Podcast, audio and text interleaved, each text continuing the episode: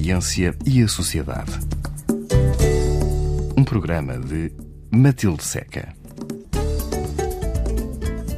Bem-vindo ao programa Fundos e Novos Mundos, onde conhecemos a atividade de bolseiros em áreas muito diversas.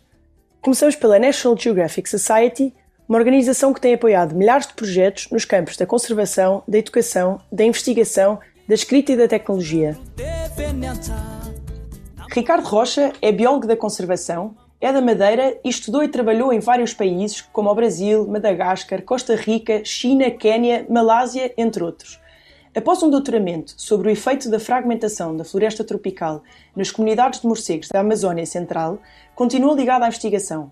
Primeiro, num pós-doutoramento em conservação no Departamento de Zoologia da Universidade de Cambridge e mais tarde no CBIO, Centro de Investigação em Biodiversidade e Recursos Genéticos da Universidade do Porto.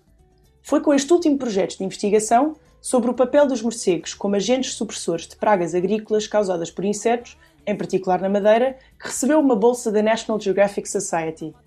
Olá, Ricardo. Bem-vindo ao programa Fundos e Novos Mundos. Como é que surgiu esta oportunidade de começar a estudar morcegos? Então, eh, estavam à procura de alguém para ir trabalhar na Amazónia e se me tivessem chamado para trabalhar com qualquer outro grupo taxonómico, eu teria, eu teria ido. O objetivo era, era muito ir para a Amazónia. Calhou ser com, com morcegos, um, eh, e como já disseste, eu sou da Madeira, e cá na Madeira há muitos grupos taxonómicos que, que não temos. Por exemplo, nós temos rãs, temos uma espécie de rã, mas foi trazida pelo homem há não muito tempo. Mas entre os poucos grupos de vertebrados terrestres que temos nativos, temos morcegos.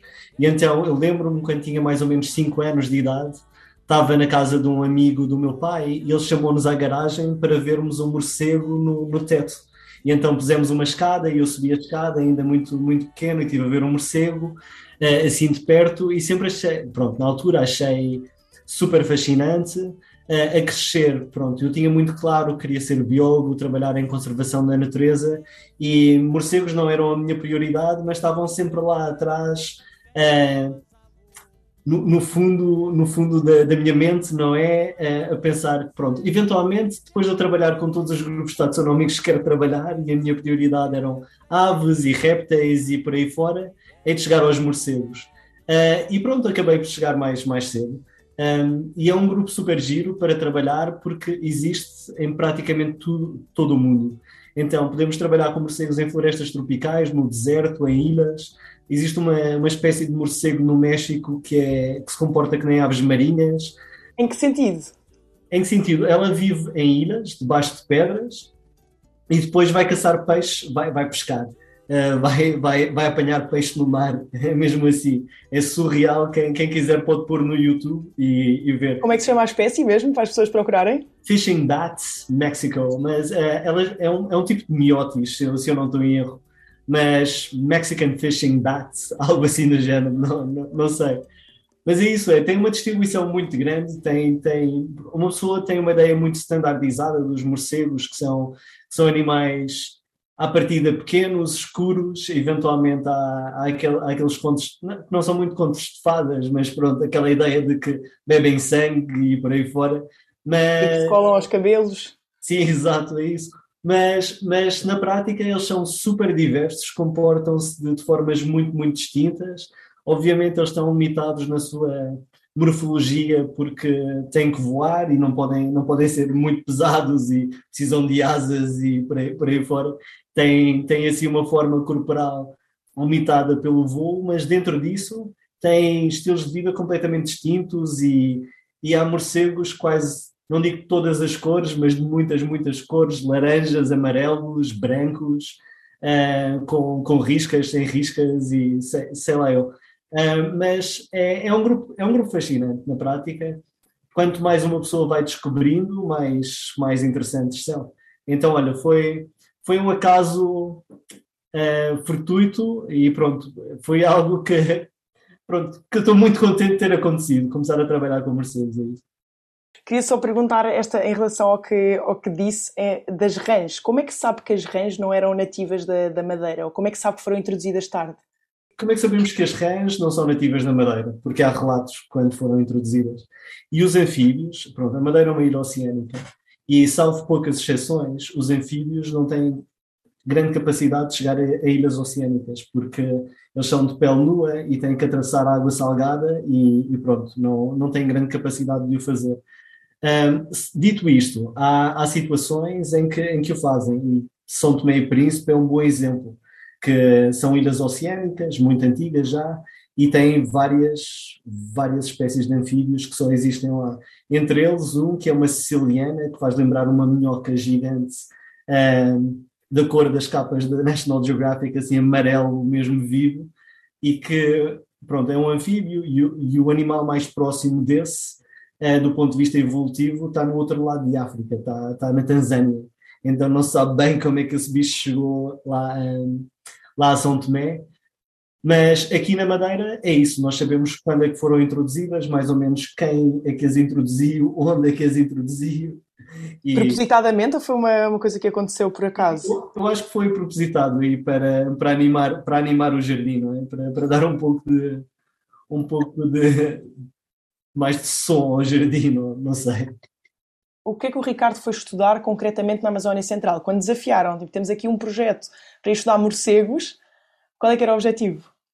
Então, lá eu, eu trabalhei um, acima de Manaus, ou a norte de Manaus, que é a capital uh, brasileira da, da Amazónia, um, e aí há um projeto que se chama o Projeto Dinâmica Biológica de Fragmentos Florestais, que é a maior experiência ecológica do planeta, olhar para os efeitos da fragmentação. Isto foi um projeto que foi começado na, no final da década de 70 por um investigador americano muito famoso, uh, chamado Thomas Lovejoy que era, pronto, ele, ele faleceu agora, ele faleceu por, por, volta do dia de Natal do ano passado, mas ele era conselheiro de, de vários presidentes americanos para questões ambientais e por aí fora, uh, mas no, no, final da década de 70 havia uma discussão científica em torno do que o que é que era melhor, ter uma área protegida grande uh, ou a mesma área, mas dividida em muitas áreas protegidas pequenas.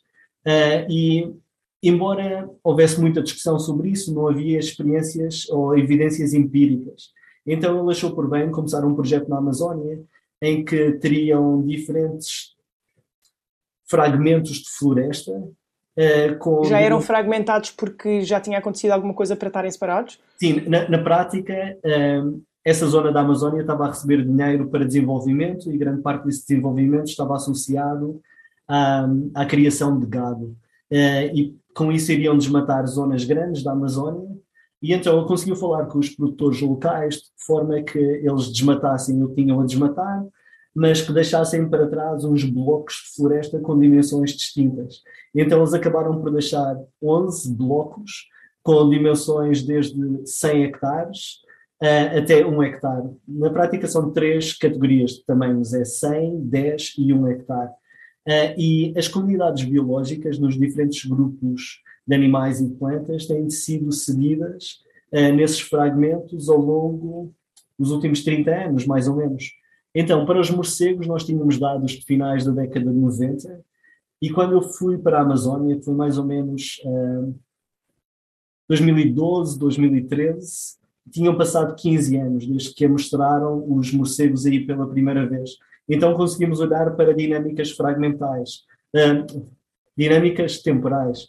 Um, e, e, aqui a nossa principal pergunta é o que é que acontece às comunidades que conseguem sobreviver após a desfragmentação de uma determinada área com o reaparecimento da floresta secundária.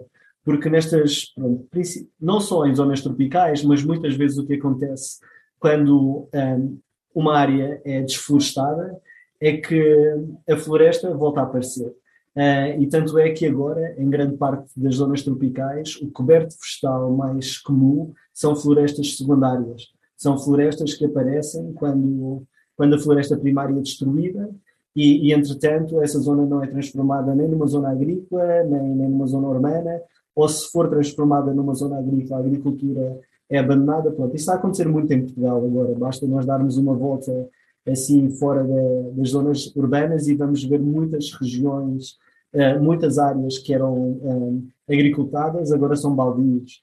Uh, e então isso é uma fase inicial da sucessão uh, que vai dar origem a florestas secundárias.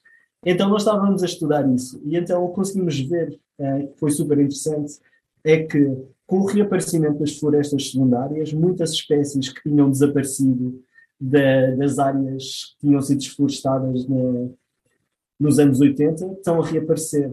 Então, na prática, a natureza está, está-se a regenerar até um certo ponto. Então, isso foi, foi super interessante.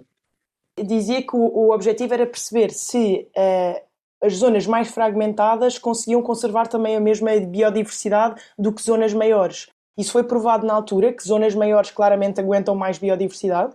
Sim, nós, eh, pronto, vários estudos mostram, mostram isso. Eh, para os trópicos, uma parte muito significativa desses estudos foi feito onde, onde eu estive a mostrar os morcegos. Isso foi muito, muito claro logo após a fragmentação. Eles chamavam o efeito IDA, por exemplo, é porque podemos imaginar estes fragmentos florestais como ilhas, uh, só que em vez de estarem rodeadas de, de água, estão rodeadas de, de zona fragment, frag, uh, fragmentada, mas para espécies que evoluíram no seio da Amazónia, rodeadas de floresta em toda a volta.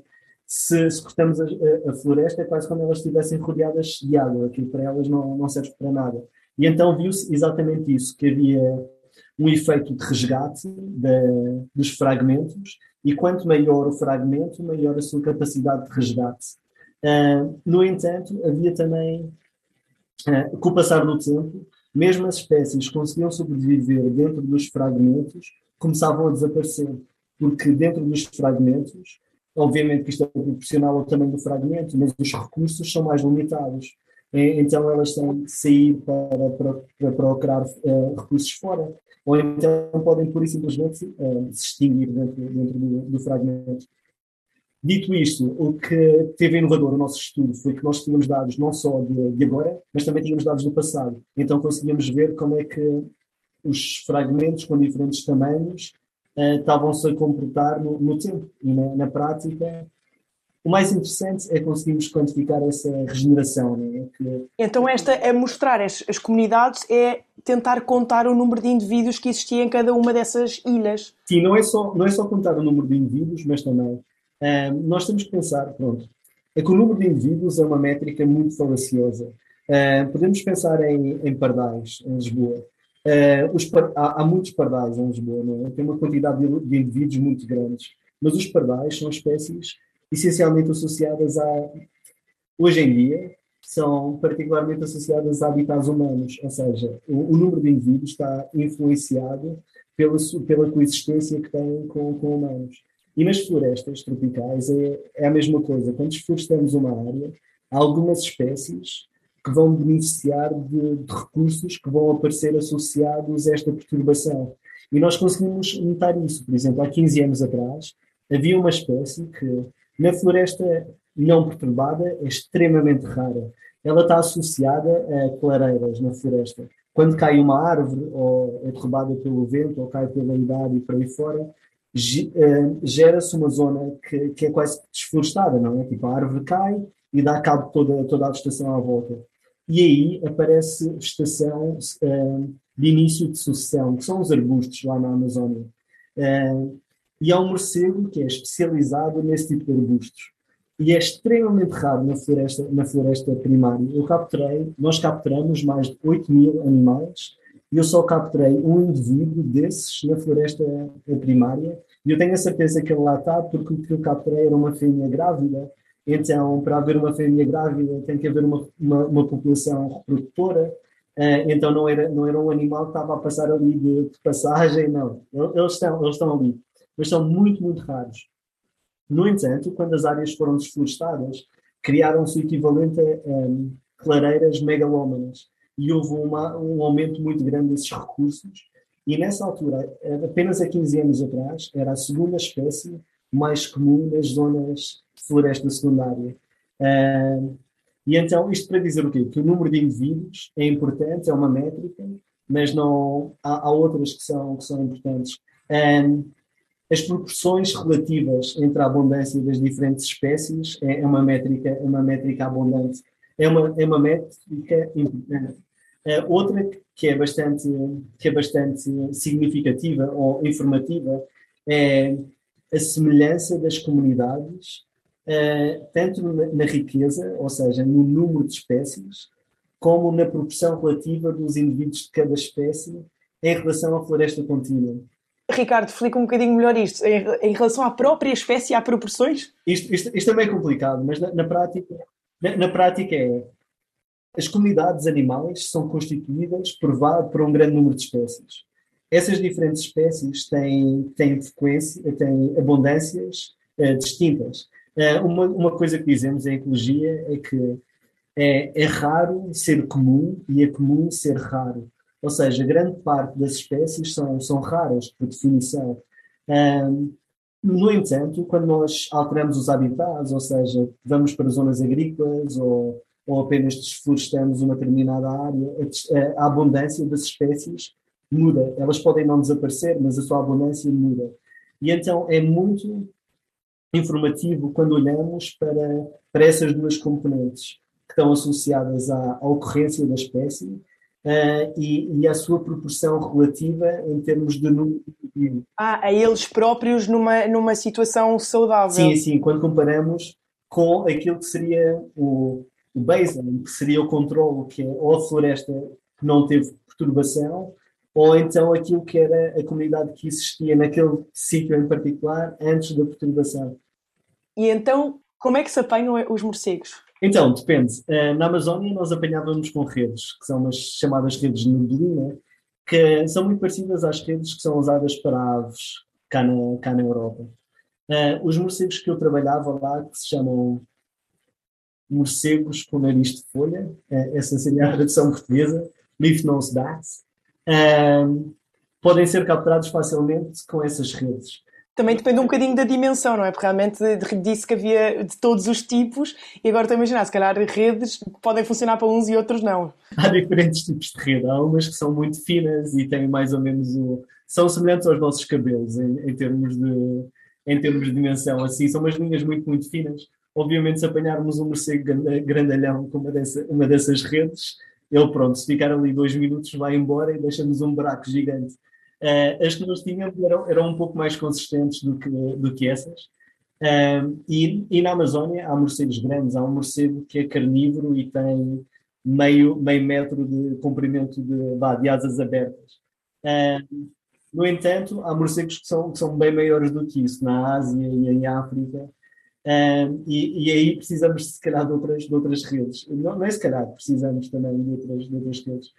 Uh, mas fora isso, nós estávamos a trabalhar essencialmente com dois grupos de morcegos. Uns que são estes que eu descrevi, que são os morcegos com nariz, nariz de folha, uh, e os outros são os morcegos aéreos insetívoros, mas são, são morcegos, regra geral, mais pequenos, e, e esses têm uma capacidade de ecolocação muito mais apurada e conseguem mutar a rede e eles desviam-se da rede. E se a rede tiver buracos, eles entram nos buracos da rede e parecem que fazer slalom assim de um lado para o outro, entrar e a sair nos buracos. E, e, esses precisamos de usar outras técnicas e a técnica mais comum é a bioacústica. Uh, então gravamos os animais e através de, de ultrassons conseguimos quantificar tanto atividade relativa, que é, que é o equivalente quase à abundância, e conseguimos ver também questões de diversidade e por aí fora. Então, nesse caso, não os apanham. É uma contagem. Sim, esses não, não, não os apanhamos, pronto, tanto. É, na, na Amazónia. Às vezes, às vezes acabam por cair nas sim, redes. Também. Às vezes acabam por cair na rede e na, e na Amazónia nós fizemos 30 por uma linha para os apanhar. Porque estes animais, eles têm. Muitos deles voam muito, muito alto. São equivalentes às andorinhas ou aos andorinhões, se pensarmos em, em aves. Um, e então eles voam muito alto, mas eles têm que beber água.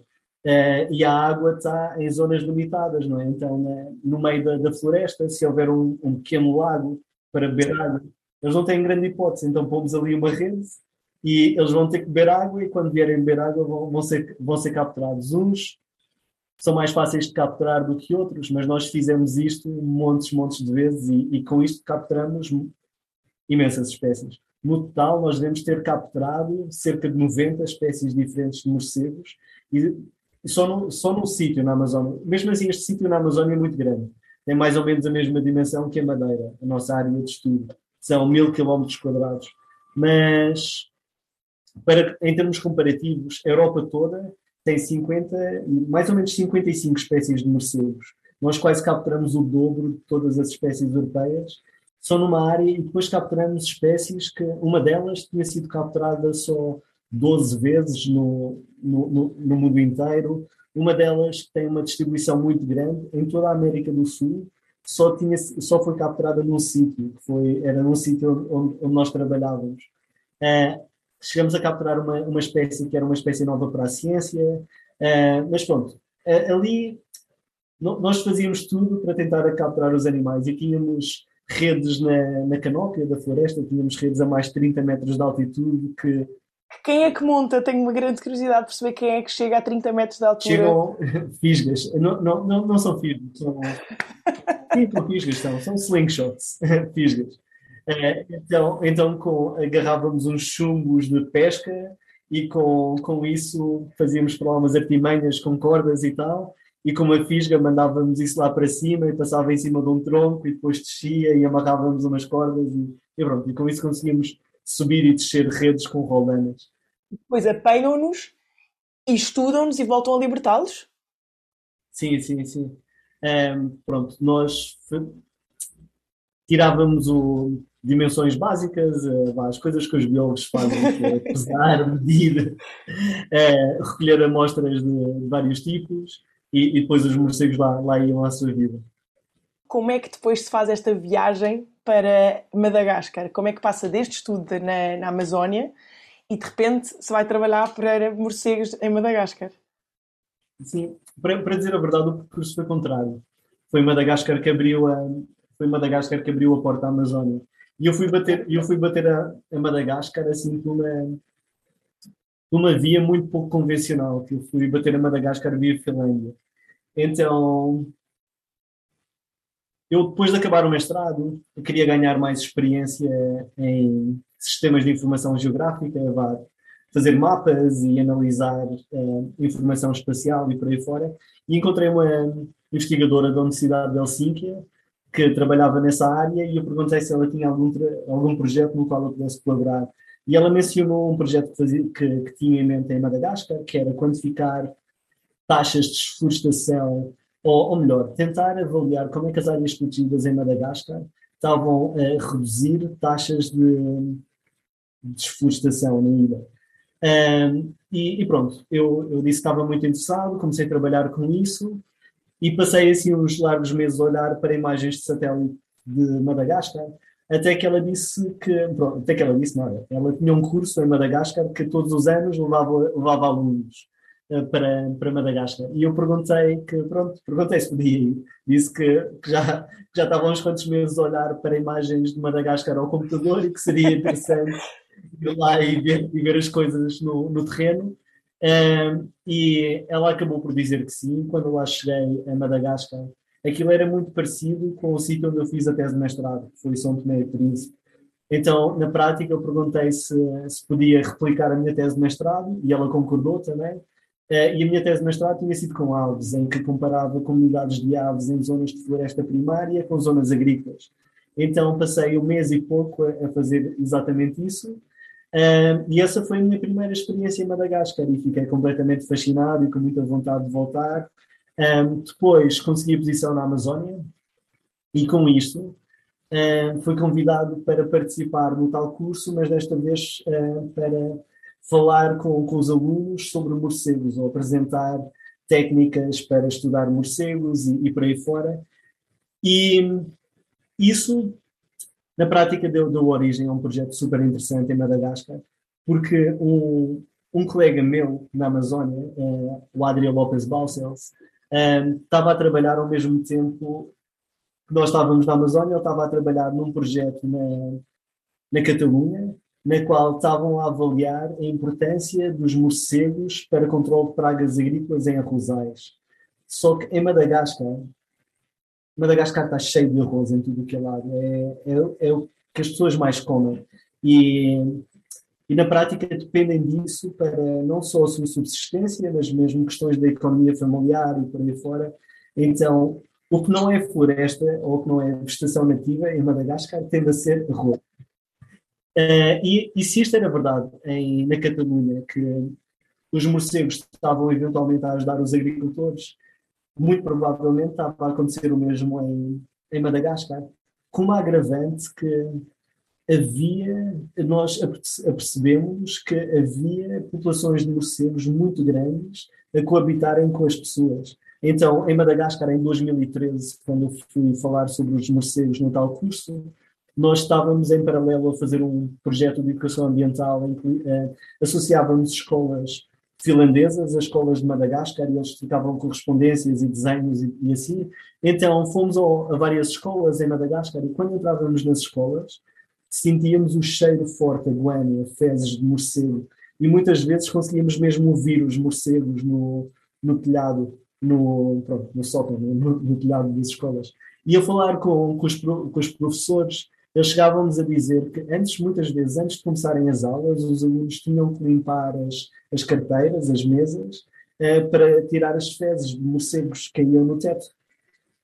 E então vimos que havia uma proximidade muito grande entre as comunidades locais, os morcegos. Estas escolas estavam rodeadas de arroz, então os morcegos provavelmente estavam a contribuir para questões de segurança alimentar. Eh, este contacto próximo com as fezes de morcegos poderia não ser muito bom por causa de doenças zoonóticas e, isto mesmo antes de pandemia já estávamos a pensar em, em questões eh, relacionadas a doenças zoonóticas. Um, depois, em Madagascar, as pessoas comem muitos morcegos, principalmente os morcegos grandes, que são, um, que são as, rapo as raposas voadoras. Um, e, e, aí, pronto, há, há, essa importância também em termos de segurança alimentar a nível proteico, de comerem os morcegos. O guano, as fezes de morcego, é muito, muito usado para a agricultura. Uh, lá uma das maiores companhias chama-se Guano Mad. Como fertilizante. Exato. Quando, quando, quando vamos a, andar nas, nas estradas em Madagascar, vemos assim os anúncios gigantes para fertilizante feito com, com. Não é feito, é mesmo. É peças de morcego. São, são, são peças de morcego, aquilo é guano. Uh, mas pronto, eles Também não pode ser um vetor de, de doenças?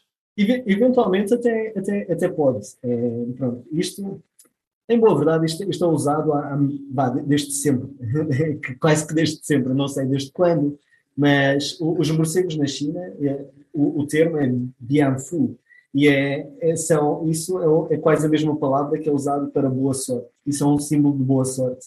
E uma coisa que, que ocorre muito na China é que se come muito arroz, não é? E se calhar os agricultores sabem que há uma ligação entre uh, os morcegos e, e, arroz e produtividade agrícola. Então, se há morcegos, há mais arroz. Eu estou a especular completamente, não, não sei.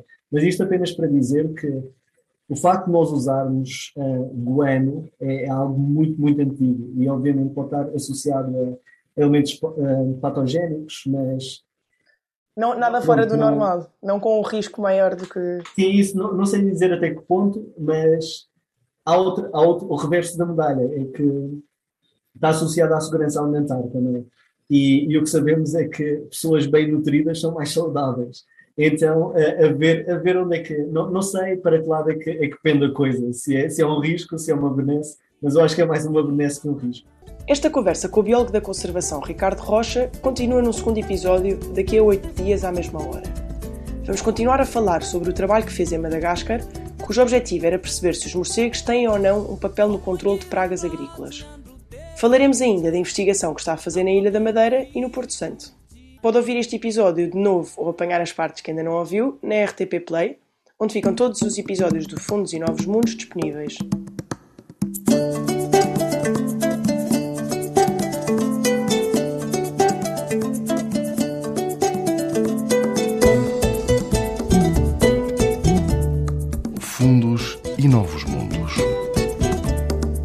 Projetos para a Ciência e a Sociedade. Um programa de Matilde Seca.